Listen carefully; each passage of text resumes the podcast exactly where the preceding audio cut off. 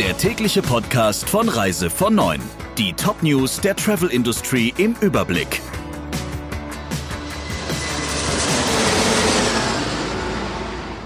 Mit Friederike Breyer. Schönen guten Morgen. Das Robert Koch Institut hat Zypern und Teile Griechenlands auf die Liste der Corona-Risikogebiete gesetzt. Auch da gibt es mittlerweile zu viele Neuinfektionen. Bulgarien, Kroatien, Slowenien und Ungarn wurden komplett zu Risikogebieten erklärt.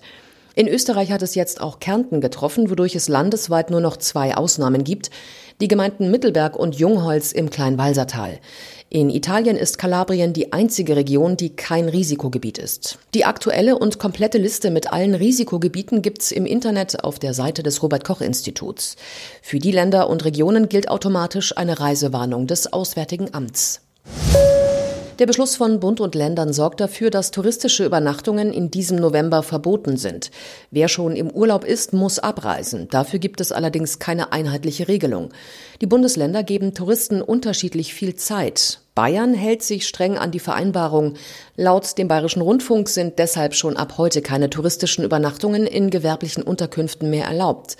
Genauso ist es in Schleswig-Holstein. Besucher der Nordseeinseln und Halligen müssen bis Donnerstag abreisen. In ganz Mecklenburg-Vorpommern haben Touristen ebenfalls bis Donnerstag Zeit, die Koffer zu packen. Baden-Württemberg ist großzügig. Touristen, die schon da sind, müssen gar nicht abreisen. Der Touristik gibt die Marke ADAC Reisen auf. Damit sind die Kataloge von ADAC Reisen aus dem Haus der Rewe-Tochter mit dem neuen Touristikjahr Geschichte. Der Touristik integriert die Selbstfahrerprodukte bei der Tour.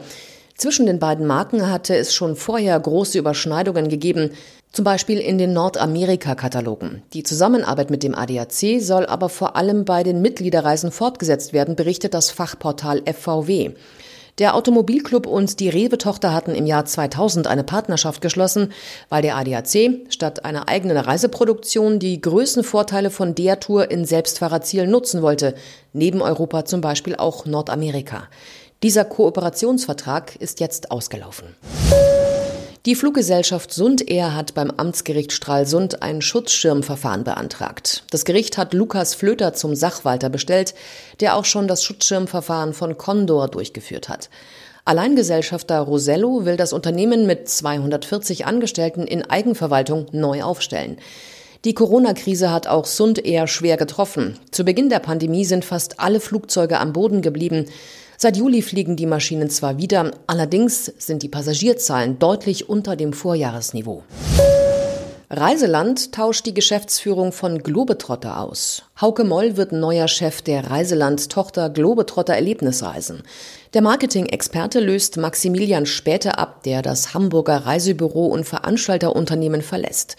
Bis jetzt war Moll Marketingleiter von Reiseland. Die Reisebürokette gibt ihren Gruppenreiseveranstalter auf.